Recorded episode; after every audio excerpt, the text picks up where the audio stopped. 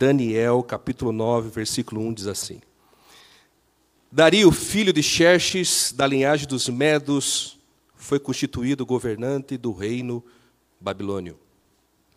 No primeiro ano do seu reinado, eu, Daniel, compreendi pelas Escrituras, conforme a palavra do Senhor dada ao profeta Jeremias, que a desola desolação de Jerusalém iria durar 70 anos.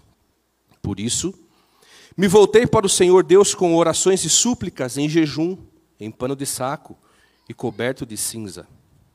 Orei ao Senhor, o meu Deus, e confessei. Amém?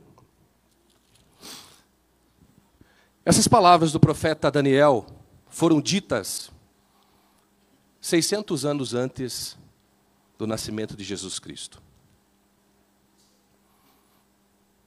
600 anos depois do nascimento de Jesus Cristo, Existia um homem de Deus dentro da história da igreja chamado Isidoro de Sevilha. E ele reverberou, fez ecoar novamente as mesmas palavras do profeta Daniel em outra, em outra frase, dizendo: O verdadeiro avivamento, ele só acontece primeiro com a leitura da palavra, seguido da oração.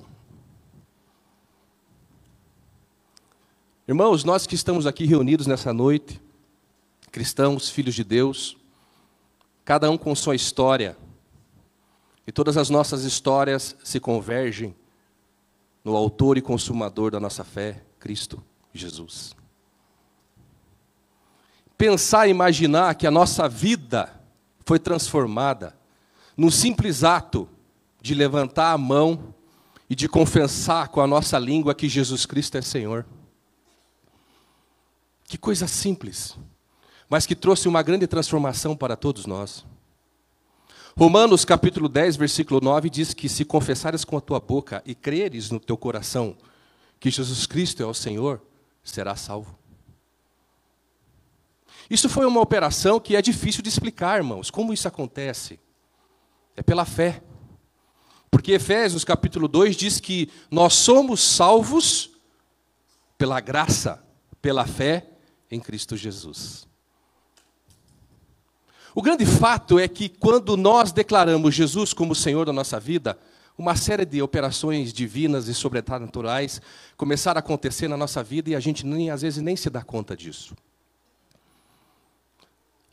Paulo e o apóstolo Pedro, também o apóstolo João, diz que nós somos justificados naquele momento quando nós confessamos a Jesus. Isto é, havia uma pena sobre nós, havia uma culpa, o pecado.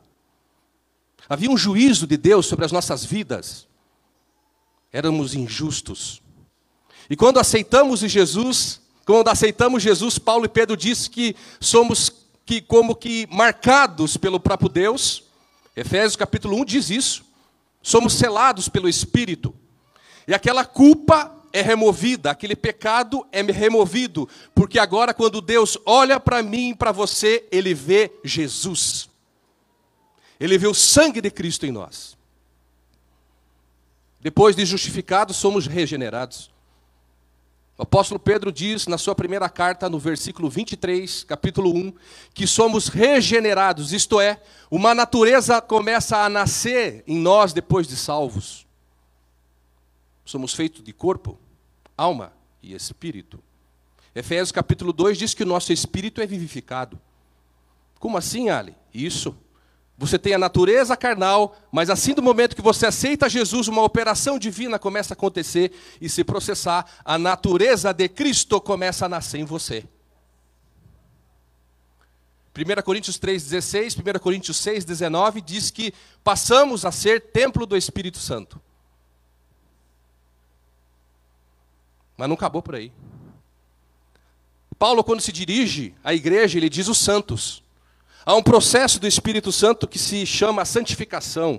E Paulo fala muito sobre isso. Que é um processo onde nós começamos a deixar a nossa carne, os nossos erros, nossos desacertos, nossos milindres, nossos traumas, nossos ranços. E o Espírito Santo começa a agir na nossa vida e começamos a desenvolver os frutos do Espírito, que Gálatas capítulo 5, versículo 22 começa a dizer: o amor, paz, alegria, bondade, fidelidade, mansidão, domínio próprio, bom, amabilidade. É um trabalhar do Espírito. E ali, isso é progressivo? É progressivo. Pedro diz que cresçamos em graça e em conhecimento. Bem verdade, muitas coisas superamos rapidamente com a ajuda do Espírito, outras nem tanto, e outras parece que demoram um pouquinho mais, mas o Espírito Santo é paciencioso e sabe trabalhar no nosso coração. Graças a Deus por isso. Mas não termina por aí. Jesus, quando estava com os discípulos em João capítulo 14, e ele já via que o seu horizonte de expectativa na terra estava se findando, porque ele precisava completar aquela obra a qual Deus tinha uh, pedido ao Deus Filho, a segunda pessoa da Trindade. Então Jesus estava naquele círculo maravilhoso, naquele círculo maravilhoso com os discípulos. Que coisa mais linda, que graça estar ali com, com o próprio Jesus, só que Jesus tinha que ir embora. Então Jesus disse para os discípulos em João 14: eu vou deixar vocês, eu vou para junto do Pai, mas eu vou dizer que vocês não vão ficar sozinhos, vai descer alguém para ocupar o meu lugar, e o nome dele é Espírito Santo. Bem na verdade, irmãos, os discípulos não entenderam bem aquilo quando Jesus falou. Será uma pessoa como você, Jesus, de carne e osso? Então Jesus viveu, Jesus foi crucificado, Jesus ressuscitou, depois que Jesus ressuscitou, ele andou novamente, apareceu para os discípulos por mais 40 dias. E quando ele estava subindo aos céus, diz Atos dos Apóstolos, capítulo 1, ele disse: Gente, eu estou indo, mas fiquem aqui em Jerusalém, não saiam daqui, enquanto vocês não receberem aquele que vai ocupar o meu lugar, o Espírito Santo. E diz então que os discípulos se reuniram no cenáculo por mais dez dias, Atos dos Apóstolos, capítulo 2, e buscaram o Senhor em oração. E eis que acontece num, em determinado momento dessa oração que línguas de fogo pairavam sobre aquela comunidade em oração. E aquelas pessoas que lá estavam começaram a falar línguas que eles desconheciam. Línguas divinas, línguas de outros países, de outras nações que eles desconheciam. E a Bíblia diz que eles foram cheios do Espírito Santo.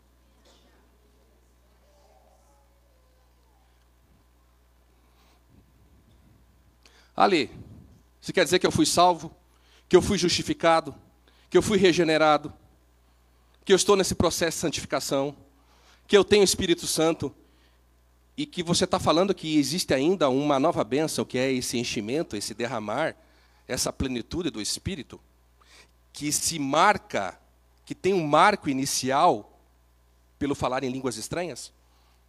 Sim. Quem sabe alguém que está aqui nessa noite, eu quero dizer algo para você, Ale, eu não falo em línguas. Eu não recebi ainda o batismo com o Espírito Santo, um derramar. Eu sou salvo? Sim. O Espírito Santo habita em você. Ali, mas o, como que diferencio isso? Atos dos Apóstolos, capítulo 2, 8, 9, 10 e 19, nos explicam que há sim esse empoderamento, esse derramar, essa plenitude do Espírito, à medida que eu tenho fome e sede de Deus. Quanto mais eu deixo o meu passado pregresso para trás, e mais eu prossigo para o alvo, quanto mais eu leio a Bíblia, mais eu pratico a palavra de Deus, mais eu estou na presença de Deus, eu vou me tornando cada vez mais santo, me aproximando de Jesus.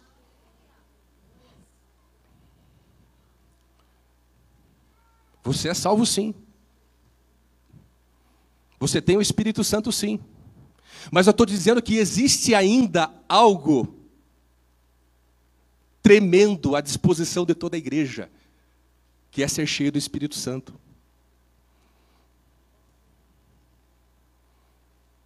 Ale, eu já vi gente receber o batismo do Espírito Santo quando aceita Jesus.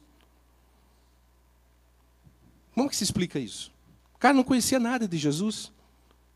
Olha, eu já vi gente receber o batismo no Espírito Santo quando foi se batizar. Olha, eu já vi gente ser receber esse derramar e evidenciado pelo falar em línguas na, na, na casa dele. Isso é super interessante, é a mesma conversa que Jesus teve com Nicodemos em João capítulo 3. Nicodemos pergunta: "Que reino é esse, Jesus seu? Ele é físico, ele é material?" E Jesus disse para ele assim: "Nicodemos, para você receber esse reino, você precisa nascer da água e do espírito."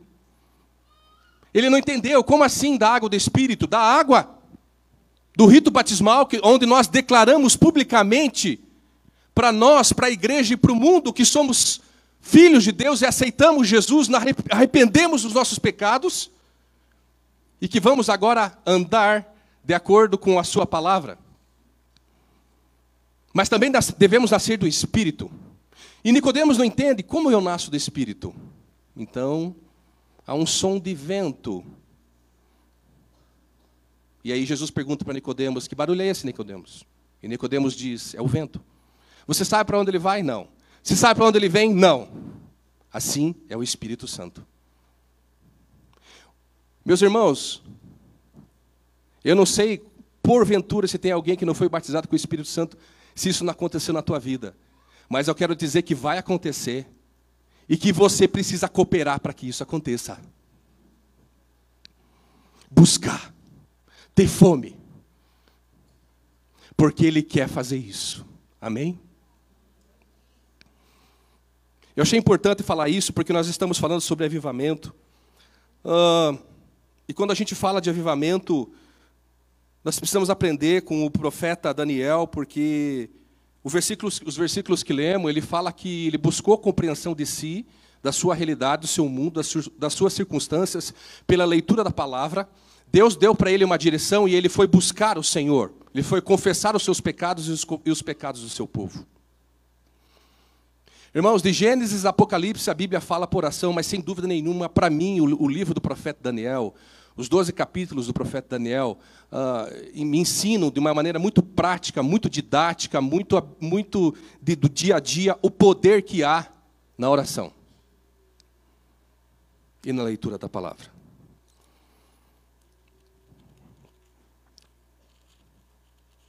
Recomendo a vocês vivamente essa semana a leitura dos capítulos 1 aos, 1 ao 6 e depois leiam o capítulo 9 e 10 de Daniel. Leiam. É incrível a trajetória, a história, como esse homem construía o seu mundo pela oração. Como que a realidade dele era mudada, transformada, modificada pela oração. Mas em especial gostaria de fazer e meditar um, alguns minutinhos com vocês sobre o capítulo 6 que talvez para mim seja o clímax da história de Daniel, quando ele é jogado na cova dos leões. Vamos fazer a leitura de alguns versículos aqui, tá bom? Que vocês me acompanhem. O rei Dario achou por bem nomear 120 sátrapas para governar todo o reino. E designou três supervisores sobre eles, um dos quais era Daniel. Os sátrapas tinham que prestar contas a eles para que o reino não sofresse nenhuma perda. Ora, Daniel se destacou tanto entre os supervisores e os sátrapas por suas grandes qualidades, que o rei planejava tê-lo à frente do governo de todo o império. Diante disso, os supervisores e os sátrapas procuravam motivos para acusar Daniel em sua administração governamental, mas nada conseguiram. Não puderam achar nele falta alguma, pois ele era fiel, não era desonesto, nem negligente. Finalmente, esses homens disseram: Jamais encontraremos algum motivo para acusar esse Daniel, a menos que seja algo relacionado com a lei do Deus dele. Irmãos, já era o terceiro, se você acompanhar desde o capítulo 1, já era o terceiro imperador, rei, que Daniel estava servindo. Em Daniel capítulo 1, gente, o povo de Israel tinha sido levado cativo para a Babilônia. Depois de mais de 250 anos rejeitando a Deus, sonegando a Deus, se rebelando contra Deus. Essa nação de Israel, a, nação de Judá se tornou extremamente ímpia nos seus últimos dias. E Deus levantou para trazer juízo sobre a, a Judá um homem chamado Nabucodonosor, rei da Babilônia. Nabucodonosor foi lá, cercou Jerusalém, tomou a cidade e trouxe cativo o povo para Sinear. Dentre esse povo, dentre essas pessoas que ele trouxe cativo, estava esse homem de Deus, Daniel. No capítulo 5, já vemos uma transição. O filho de Nabucodonosor assume, Belsazar, Daniel continua ali. Depois vejo a trajetória de quantas coisas aconteceu, de maneira estrondosa Deus usou Daniel. E aqui já é o terceiro imperador que está sobre a vida de Daniel, que é o Dario. A história, a vida de Daniel já era muito bem conhecida no império. Como homem fiel, como homem honesto, como homem que não era negligente. Dario, preocupado com o erário público, Dario, preocupado com a arrecadação, nomeia 120, porque o império era, geograficamente falando, enorme. Nomeia 120 governadores, prefeitos, sátrapas. E sobre esses 123 supervisores, dentre os quais Daniel. Então veja onde Deus levou esse homem para esse círculo íntimo do imperador Dario. Só que veja, irmãos, está implícito no texto que a conjuntura era de corrupção. Porque Dario estava preocupado, diz no versículo 3, com isso. E por isso nomeou, uh, ele, ele montou essa estrutura colocando Daniel à frente desses 120 prefeitos e governadores. E isso está implícito no texto porque esses 120 resolvem destronar, derrubar, acabar com a vida de Daniel. Era uma estrutura de corrupção, era uma estrutura de suborno, era uma estrutura de jeitinho. Esses 120 homens aqui, irmãos, eles formaram uma confederação do mal para derrubar Daniel. Por que, que eles queriam derrubar Daniel? Porque Daniel não tinha jeitinho, Daniel era fiel. Daniel era compromissado com aquilo que é certo. Ele era um homem de Deus. Daniel, mas a cultura aqui é assim, de suborno, de erro, de jeitinho. Mas Daniel tinha uma outra cultura dentro de si, a cultura do reino. Ele tinha o Espírito Santo dentro dele. E então ele não ia se sujeitar a esse jeitinho dessa confederação. Então essa confederação começa a espionar a vida de Daniel. Isso também está implícito no texto quando se começa a ler os versículos para frente foram ver, como a gente leu aqui, eles, eles, levantaram, a menos que seja algo relacionado com a lei do Deus dele, senão a gente não consegue pegar ele. Mas vamos lá olhar as cidades que ele cuidou, os governos da onde ele cuidava, as províncias a qual Daniel uh, uh, já trabalhou. Olha os livros, olha os registros, não tem nada dele. Ele não aprontou nada. Vamos olhar como é que é o dia a dia desse homem, o que ele faz, o que ele deixa de fazer. Olha, tem família, ele tem filhos, ele trabalha direitinho, ele é um bom homem. A gente não consegue acusar esse homem de nada, não dá para destituir ele. O que faremos? O que faremos? Só tem um jeito. Vamos pegar ele no Deus dele. Olha só, irmãos.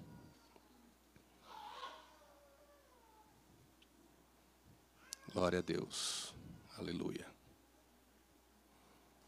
Santo é o teu nome, Senhor. Amém? Palavra forte, irmãos. Fique em espírito de oração. Palavra é forte. Fique em espírito de oração.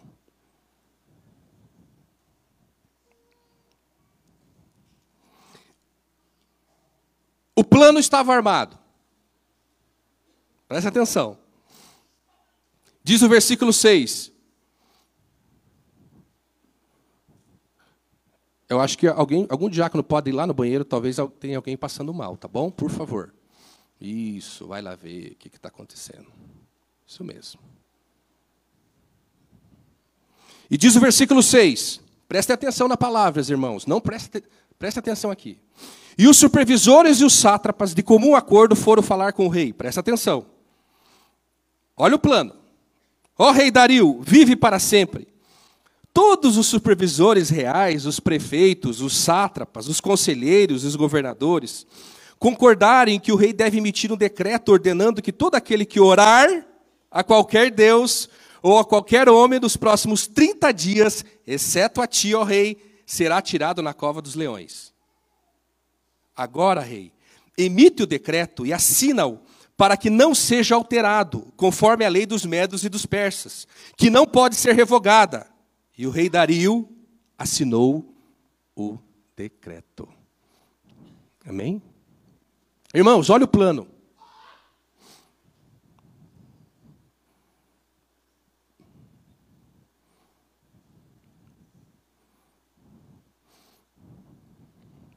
Ale, aqui, meu amor.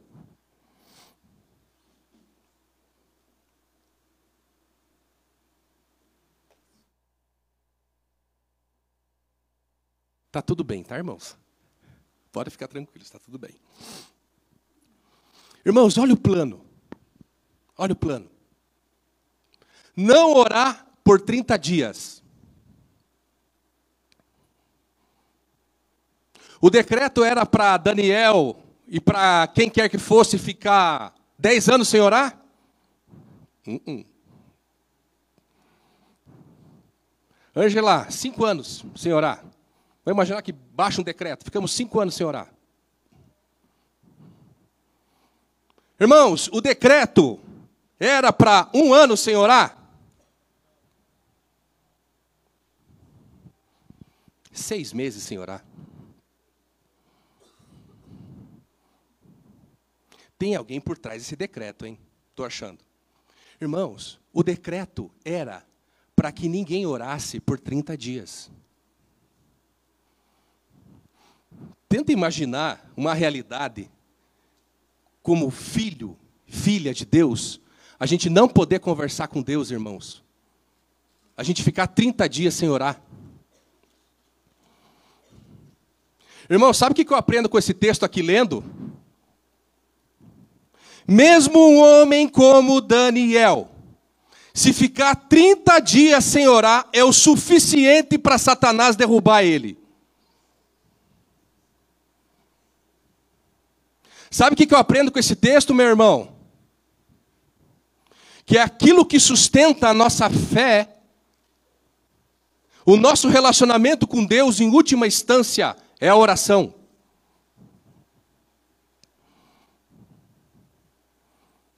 Irmãos, o decreto não era para ficar ad eterno sem orar, era 30 dias, gente.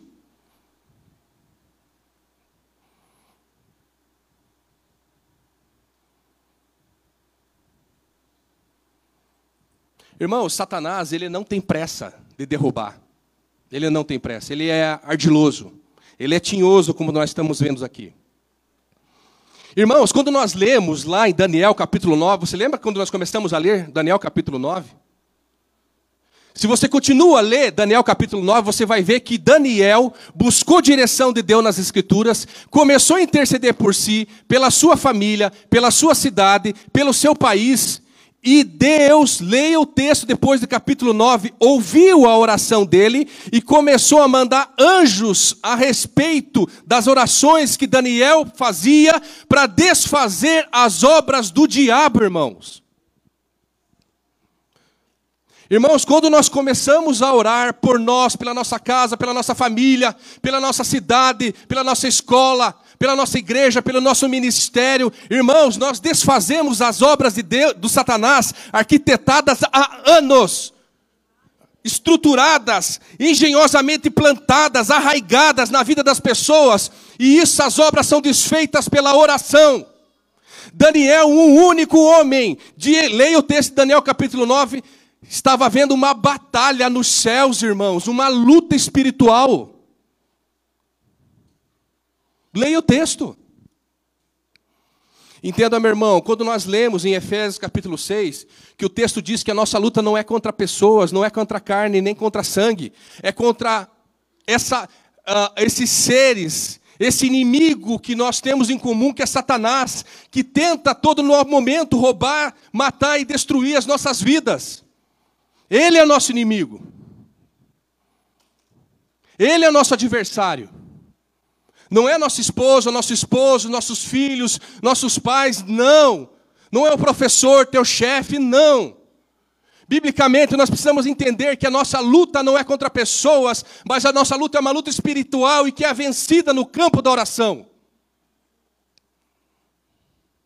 30 dias sem orar, eu derrubo você, Daniel.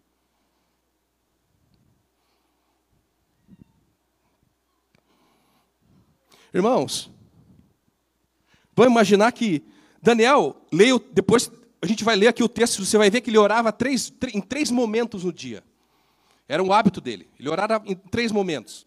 A Bíblia não diz em quanto tempo ele orava em cada um desses momentos, mas a Bíblia só diz que ele tinha três momentos de, de, de adoração, de agradecimento a Deus durante o dia. Daniel nos ensina a importância de uma rotina espiritual, meus irmãos.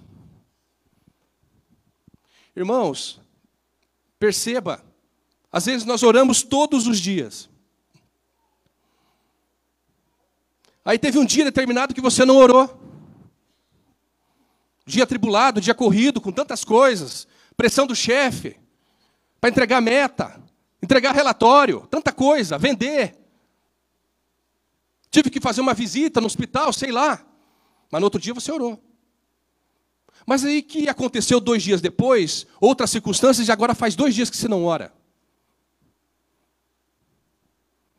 E aí você voltou a orar, mas aconteceu algumas coisas, muita correria, semana você viajou, faz quatro dias que você não ora. E você vai distendendo esse tempo. Distendendo, distendendo. E a natureza de Cristo, a natureza do Espírito Santo, outra hora dentro de você, começa a ceder espaço para a natureza da carne. Meus irmãos, você precisa entender: oração não é questão de vontade. Eu não tenho vontade. Oração é questão de sobrevivência espiritual. Oração é questão de amor a Deus. Oração é o único meio pelo qual nós mudamos as nossas circunstâncias, meus irmãos. 30 dias sem orar era o suficiente para Satanás, meus irmãos, acabar com a vida de Daniel. Mesmo esse homem santo.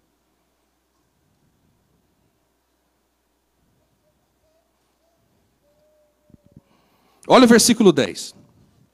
Quando Daniel soube que o decreto tinha sido publicado, ele foi procurar um advogado. Ele foi ligar para o seu amigo e chorar as pitanga. Quando ele ouviu o decreto, ele foi no shopping. Ele foi procurar um psicólogo. Quando Daniel soube que o decreto tinha sido publicado, ele foi para onde? Para casa. Para onde na casa? Para o seu quarto. Para onde no quarto? No andar de cima.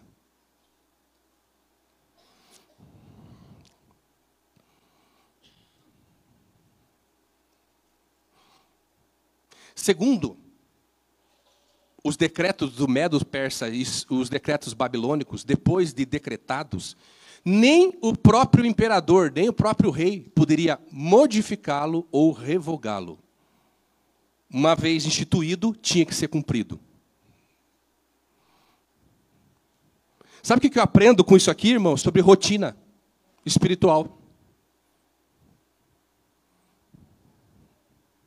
Martin, Martin, ah, o grande reformador chamado Martim Lutero dizia o seguinte: gente, geralmente eu oro entre uma e duas horas por dia.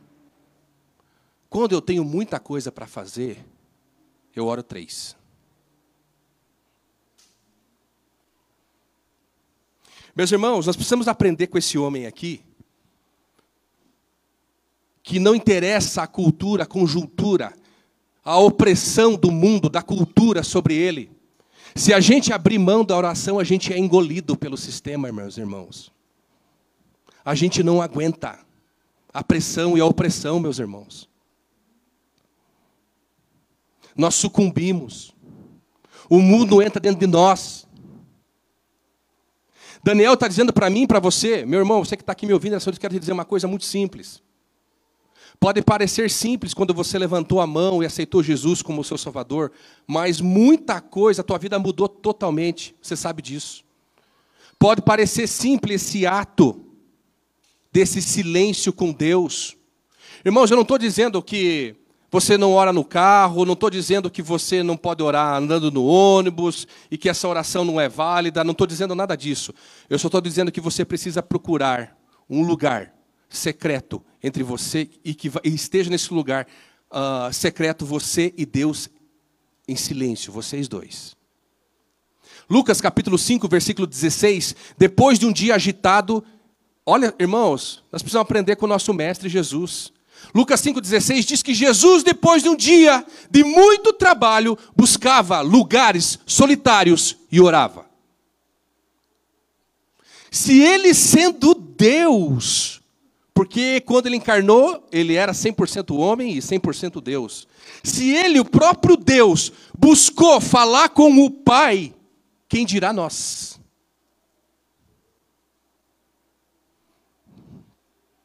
Sabe uma coisa que, quando eu leio os evangelhos, que me admira muito, irmãos, que eu fico assim. Jesus sabia. Uh, tinha, ele, era, ele é Deus, eu sei, mas assim, Jesus sabia cada coisa que ia acontecer, com cada pessoa que ele ia conversar, quanto tempo ele ia, ele ia ficar em determinada cidade, para onde ele iria. Irmãos, isso era alinhado com o Pai. Quando? Quando todas as noites, diz a palavra de Deus, ele orava. Meu irmão, minha irmã, você quer mudar a tua realidade, se porventura você não está gostando dela? Hoje, a tua realidade é o resultado das suas orações. Tua vida hoje é o resultado de quanto você ora. Leia Daniel e depois reflita nisso que eu estou falando para você. Nós precisamos ter rotina. Rotina é todo dia. Foi para casa, para o seu quarto, no andar de cima, cujas janelas davam para Jerusalém. E ali fez o que costumava fazer três vezes por dia. Ele fez o que costumava fazer. Irmãos, desculpa o termo.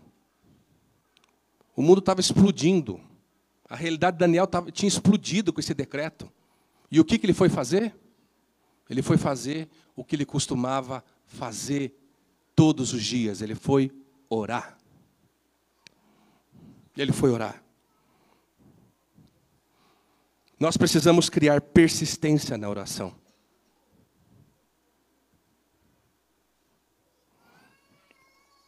persistência. Irmãos, no capítulo 9, depois leiam. Sabe quanto tempo, nesse período do decreto, ele ficou orando? Nesse sentido aqui? 21 dias. Pois vejam lá. Vejam lá.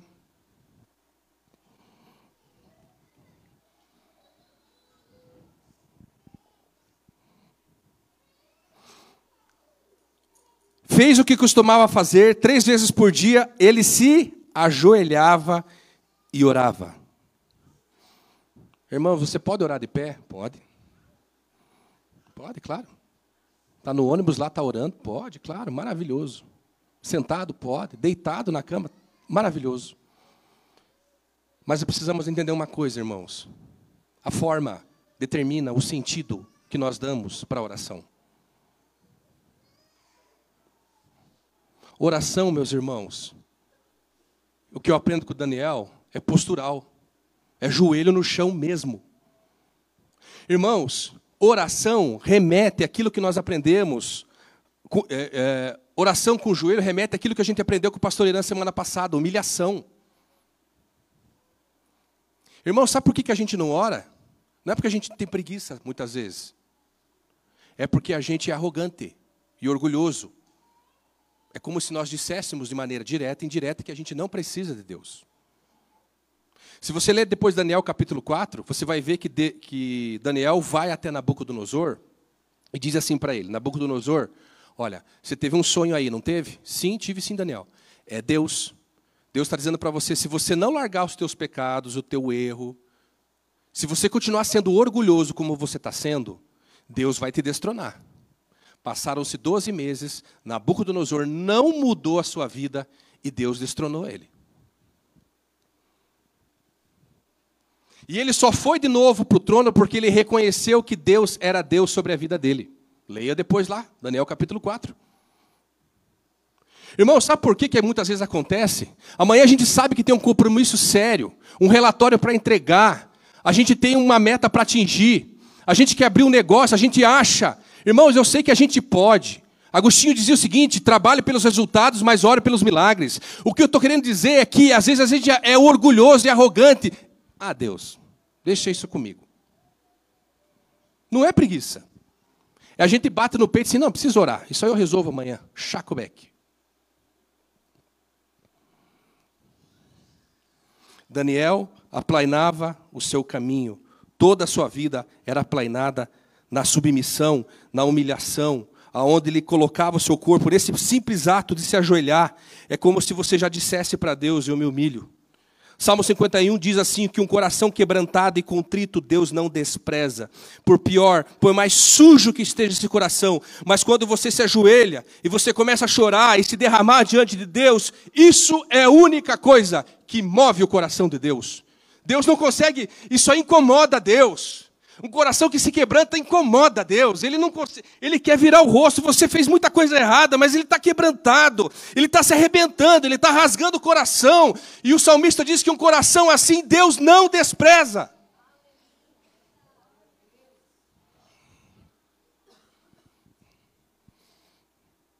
Uma oração de joelhos quer dizer muito a forma que nós queremos nos dirigir ao nosso Deus. Se ajoelhava e orava, ele já ia pedindo direto, agradecendo. Pri, se puder colocar o texto ali, tá de boa, fica à vontade. Agradecia. Charles Rado Spurgeon, o grande pregador, príncipe dos pregadores, diz o seguinte: comece a sua oração adorando a Deus. Você já vai pedir, mas comece adorando. Porque a adoração quebranta o teu coração. É mais é mais formas de humilhação. Deus, eu não sou nada. Eu preciso de ti, você é tudo. Você é o rei do universo. Você conhece a tudo e todos, você fez tudo e todos, eu não sou nada. Estou aqui porque eu te adoro, te quero, quero você na minha vida. Era o tipo de oração que Daniel fazia, uma oração de louvor, uma oração de adoração. E então, meus irmãos, diz o versículo 11: então aqueles homens foram investigar. Olha só que gente engenhosa, meus irmãos. Foram investigar e encontraram Daniel orando, pedindo ajuda a Deus.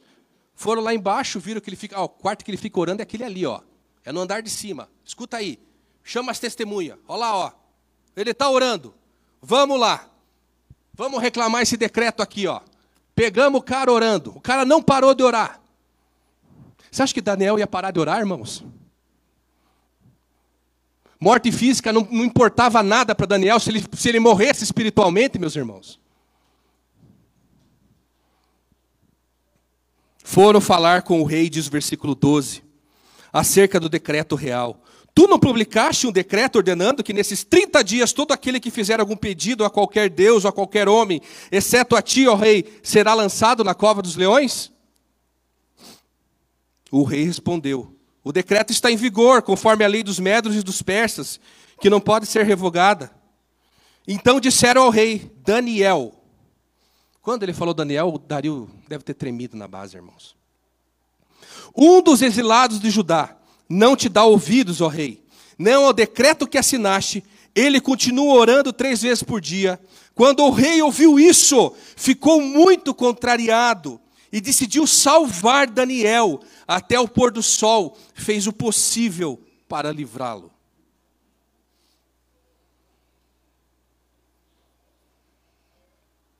Quando Dario percebeu que o decreto tinha, que ele tinha assinado atingia frontalmente aquela pessoa, aquele amigo que fazia parte desse círculo íntimo dele, que era Daniel.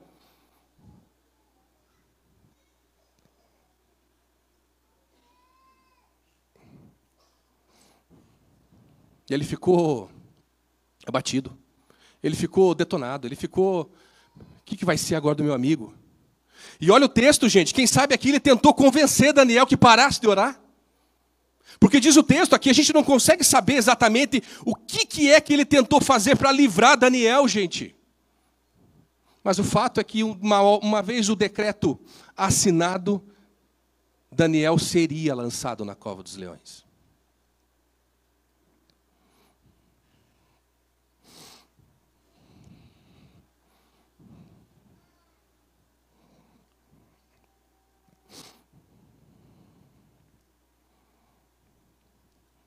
E aí diz o versículo 15.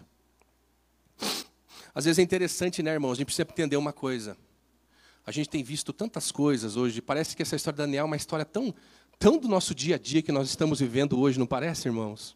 Com algumas coisas que a gente anda vendo uh, na televisão, na política. Irmãos, não se engane. Satanás se disfarça de lei também.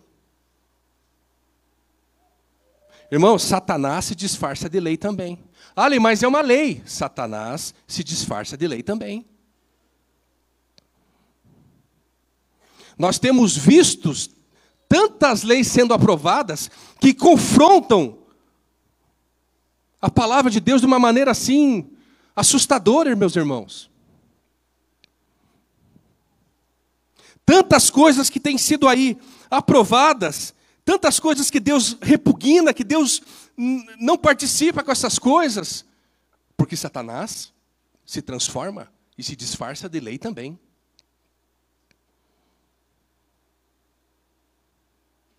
Irmãos, como que nós vamos viver? Pensa na tua conjuntura, na minha, na sua, na minha, na nossa conjuntura atual, se nós não formos pessoas de oração, seremos engolidos, irmãos. Engolidos. Agora que coisa interessante. Deus não livrou Daniel da cova dos leões. Ele foi para a cova. Interessante isso, né, irmãos? Por que será? Versículo 16. Então o rei deu ordens, eles trouxeram Daniel e o jogaram na cova dos leões. O rei, porém, disse a Daniel que o seu Deus, a quem você serve continuamente, o livre. Versículo 17. Taparam a cova com uma pedra e o rei a selou, com o seu anel selo e com os anéis dos seus nobres, para que a decisão sobre Daniel não se modificasse. Tendo voltado ao palácio, o rei passou a noite sem comer. Tendo voltado ao palácio, Daniel passou a noite sem comer, não aceitou nenhum divertimento. Foi Daniel? Foi o rei. Tá, mas quem que tem que estar preocupado aqui, meus irmãos? Quem que vai ser jogado na cova dos leões? Daniel, o rei? Por que, que o texto não fala que Daniel está desesperado, desestruturado? Hã? Fala que o rei está, Daniel não está. Sabe por quê? Porque Daniel conhece o Deus dele, o Deus que ele serve. Muito embora, irmão, se você lê Daniel no capítulo 3, os amigos de Daniel são jogados uh, numa fornalha ardente. Depois leia Daniel capítulo 3, porque eles não se prostraram na estátua de 27 metros de ouro de Nabucodonosor. Eles também, os amigos de Daniel, foram jogados naquela caldeira fervente. Só que quando foram jogados, diz o texto de capítulo 3 de Daniel, as pessoas olharam e diziam o seguinte: tem um quarto homem junto com eles e parece o filho dos deuses. Irmãos, Daniel foi para a cova dos leões. Só que quando ele caiu lá dentro tinha um leão. É o leão da tribo de Judá que estava lá dentro, irmãos. Irmãos, eu estou querendo dizer que tem situações na nossa vida que a gente vai ser lançado na caldeira, vai ser lançado na cova dos leões, por mais duro que pareça, mas serão as grandes experiências espirituais, a ponto de você ver o próprio Deus frente a frente. É por isso que a W. Tozer disse uma frase muito forte, muito forte que é difícil de entender. Ele diz assim: dificilmente Deus usará alguém grandemente sem que tenha o ferido profundamente. Deus não livrou Daniel da cova. Deus não livrou, não livrou Sadraque, Mesaque e Abidenego da fornalha. Só que Sadraque, Mesaque e Abidenego ficaram dentro de uma fornalha com os filhos dos deuses. Os teólogos, as pessoas que estudam as escrituras sagradas, dizem que uh, Daniel, servo do Deus vivo, cadê aqui? Deixa aqui. Versículo 22, quando Daniel diz assim: O meu Deus enviou o seu anjo, não um anjo, enviou o seu anjo. Irmãos, os teólogos, os estudantes da palavra de Deus dizem que tanto essa pessoa enviada quanto aquele que foi com Sadraque, Mesaque e Abednego era o próprio Jesus Cristo. Irmãos, a gente às vezes pede para ter uma experiência espiritual com Deus, com Jesus. Jesus, eu quero te ver. O duro é que você vai ter que ser lançado na cova. Às vezes você vai ter que cair na fornalha. E às vezes a gente não quer isso. Mas eu quero te dizer, que esse Jesus que estava aqui com Daniel, que estava lá na fornalha com Sadraque, Mesaque e Abednego, é o mesmo que estava com os discípulos lá em Lucas capítulo 8, quando eles estavam atravessando o mar de Genezaré, o mar de Tiberíades, o mar da Galileia, e um grande, uma grande tempestade veio, e Jesus estava no barco dormindo, irmãos. Vê se pode. Jesus no barco dormindo e os discípulos se matando para controlar aquele barco. E aí os discípulos foram lá e cutucam Jesus, Jesus, nós vamos morrer. Ele disse assim, gente, eu estou no barco. Se eu estou no barco, não vai afundar, fica tranquilo. Irmãos, não importa se está no meio da tempestade, Jesus está no barco. Se está no meio, você está lá dentro das covas dos leões, e é um leão da tribo de Judá que está tapando a boca desses leões. O texto diz em Daniel capítulo 3 que quando eles foram tirados, esses três homens da fornalha, nem cheiro de uma pessoa que estivesse perto de uma fumaça eles tinham. Irmãos, eu não sei onde você está hoje espiritualmente falando. Eu não sei onde você está hoje. Eu quero te dizer, Jesus está aí com você. Você não está sozinho. Tenha certeza disso.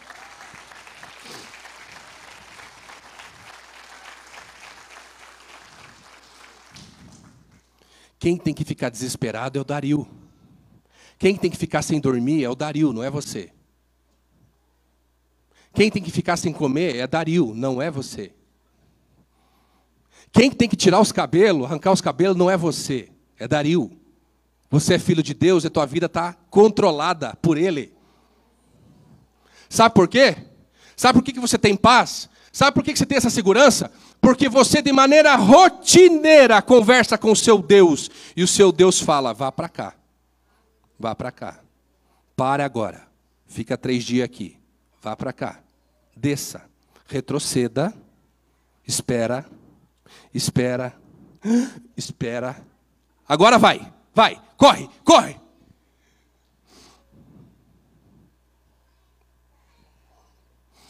Logo ao alvorecer, o rei se levantou e correu para a cova dos leões. Quando ia se aproximando da cova, chamou Daniel, com voz que revelava aflição: Daniel, servo do Deus vivo, será que o seu Deus, a quem você serve continuamente, pôde livrá-lo dos leões? Irmãos, eu fico pensando assim, né? Olha o que Daniel respondeu: Ó oh, rei, vive para sempre. Ele não ofendeu o rei. Não dá vontade de Daniel, ô Daniel, porque você não falou, ô oh, rei, porque você me jogou aqui? Não é, irmãos? Ó oh, rei, você vive para sempre. Ele não ofendeu. Não ofenda, irmãos. Não ofenda ninguém. E também digo para você: não se esforce muito para se defender. Vou repetir. Não se esforce muito para se defender. Deixa que Deus defenda você. A gente se esforça muito querendo se defender. Não se esforce tanto. Se esforce na oração. Ele, ele, ele é o advogado. Irmãos, quando eu leio Hebreus capítulo 1, nos versículos iniciais vai dizendo assim: porque Jesus está à destra do Pai, intercedendo por nós. Ele é nosso advogado. Não se esforce tanto, meus irmãos. Confie em Deus. O meu Deus enviou seu anjo, disse Daniel, que fechou a boca dos leões. Eles não me fizeram mal algum, pois fui considerado inocente à vista de Deus. Também contra ti não cometi mal algum, ó rei. Irmãos, cristãos, vivemos dias, e que talvez sejam dias muito difíceis, onde seremos culpados para o mundo, mas o que importa é ser inocente diante de Deus. Não importa que digam para aí que a gente é preconceituoso. Se a gente não aceita o que estão dizendo, diz que a gente é preconceituoso. Se a gente não aceita essas narrativas, diz que a gente é homofóbico. Se a gente não aceita algumas coisas, diz que a gente é, é fundamentalista. Irmãos, eu quero te dizer uma coisa: culpado para o mundo. Se o mundo diz que você é culpado, que você é tudo isso, significa que você é inocente diante de Deus. Daniel está dizendo uma coisa para mim e para você: o que importa é ser considerado inocente à vista de Deus. Inocente à vista de Deus é culpado para o mundo. A cultura do reino, a cultura do evangelho é uma cultura totalmente diferente, uh, totalmente uh, contra essa cultura que nós vivemos aí fora, irmãos, meus irmãos. É por isso que você tem que ter o Espírito Santo de maneira plena na tua vida. É por isso que nós estamos aqui buscando uh, esse derramar, esse enchimento do Espírito.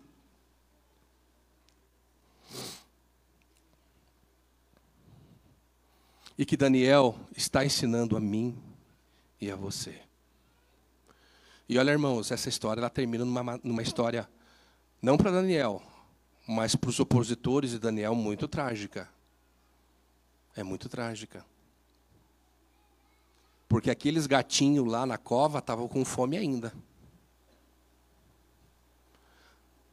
Agora Jesus tinha saído de lá. E agora eles eram leão. E faminto. Eles estavam com fome ainda. Leia o texto depois. Sabe o que, que Dario fez? Todos aqueles 120 homens que se levantaram contra Daniel foram jogados na cova. Diz o texto da Bíblia, olha o detalhe do autor, que eles não tinham nem chego no fundo da cova e os leões já tinham despedaçado todos eles. Se você ler Daniel capítulo 3, aqueles homens que acusaram Sadraque, Mesaque e Abidenego foram jogados na fornalha. E não tinha nenhum filho dos deuses lá dentro para os livrar. Fique firme com Deus. Se você ficar firme com Jesus, mil cairão ao teu lado, dez mil à tua direita. É gente, hein? É gente. Mas você não vai ser atingido. Amém? Você pode aplaudir Jesus?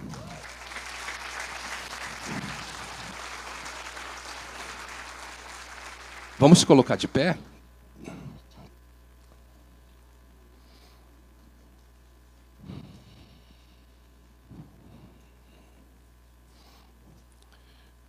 Apocalipse capítulo 5 versículo, e Apocalipse capítulo 8 diz que esses textos dizem que todas as nossas orações são como um incenso diante do trono de Deus. Olha só, nós perfumamos o céu, irmãos. Nós perfumamos o trono de Deus com as nossas orações. Irmãos, Deus quer realizar. Você lembra da tentação de Jesus, em Mateus 4? Quando o diabo falou assim: Ué, se você é o filho de Deus, se é, você diz o que você é, te atira daqui. Porque a Bíblia não diz que dará ordens a teu respeito para te guardar? O próprio diabo reconhece, irmãos, a autoridade das Escrituras, o poder de Deus, o livramento que o Senhor dá para os seus filhos, meus irmãos.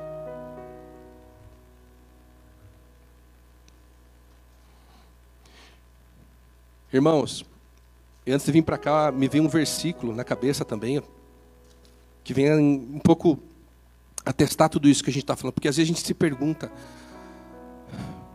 Deus, eu quero ser cheio do Espírito Santo. Eu lembrei de, de Jeremias 29, 13, que diz: Buscar-me-eis e me achareis, se buscardes de todo vosso coração. E agora é o momento da gente sondar o nosso coração. Será que todo o nosso coração está na mão de Deus? Porque assim, irmãos, para a gente ser cheio do Espírito Santo, precisa todo o nosso coração estar tá na mão dele. Deu para entender? Se tiver, não tem espaço para o eu, não tem espaço para o egoísmo, só tem espaço para o Senhor. Eu gostaria de pedir por gentileza que você fechasse os seus olhos e pensasse em Deus, por favor. Você ouviu essa palavra? Jesus Cristo morreu por você na cruz do Calvário. Ele é a vida. Viu só a diferença de alguém que serve a Deus do que não serve? O que, que ia acontecer com Daniel? Gente, o que, que aconteceria com uma pessoa comum nessa circunstância de Daniel e dos três amigos de Daniel? Irmãos, o mundo detona. E quem sabe você está cansado, está tá pesado, está sem destino, está sem eira nem beira, está sem identidade. Jesus diz em Mateus 11, 28: Vinde a mim, todos os que estáis cansados e sobrecarregados, que eu vos aliviarei. Então eu quero perguntar se nessa noite alguém precisa ser aliviado por Jesus. Jesus está aqui, irmãos. E Jesus tem um ombro grande, largo e forte. Ele quer carregar o seu peso. Ele está com um sorrisão aqui, irmãos, pode ter certeza. De braços abertos.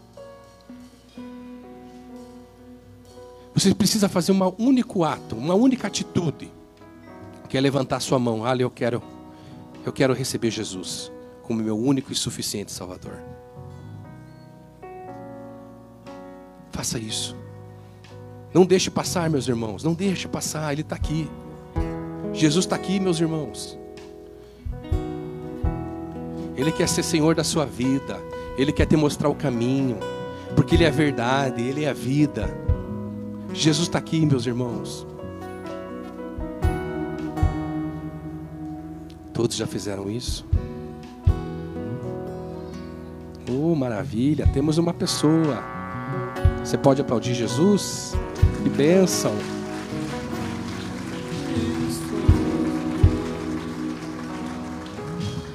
Venha, gente. Tem mais alguém? Venha. Há uma janela de oportunidade aqui, ó. Venha. O que você está se segurando? Vem. Sai da tua medrosa hesitação.